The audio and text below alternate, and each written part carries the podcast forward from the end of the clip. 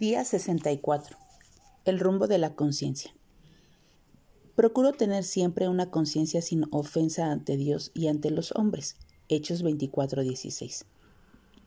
Debemos escuchar a nuestra conciencia. Cada uno de nosotros tiene una, sea que creamos o no en Jesús, por lo que no necesariamente resulta ser una brújula piadosa para los cristianos. No obstante, bajo las circunstancias correctas, la conciencia puede sernos muy útil cuando buscamos el plan del Padre. El propósito principal de la conciencia es protegernos, evitando que continuemos en una dirección pecaminosa o incitándonos a hacer lo correcto. La alarma perturbadora que suena dentro de nosotros cuando consideramos seguir una decisión desastrosa puede salvarnos de tomar decisiones insensatas. De igual manera, hay ocasiones en que la conciencia nos recuerda lo que debemos hacer, como disculparnos cuando hemos ofendido a alguien o ayudar a quien padece necesidad.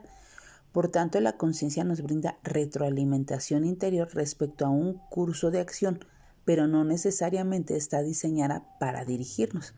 Más bien nuestra mayor fuente de guía siempre se encuentra en la inmutable palabra de Dios y la guía del Espíritu Santo. Las escrituras y el espíritu que mora en nosotros actúan en unión con la conciencia a fin de guiarnos en la dirección correcta. Por eso es que es muy importante mantenernos siempre conectados a Jesús por medio de su palabra y en oración.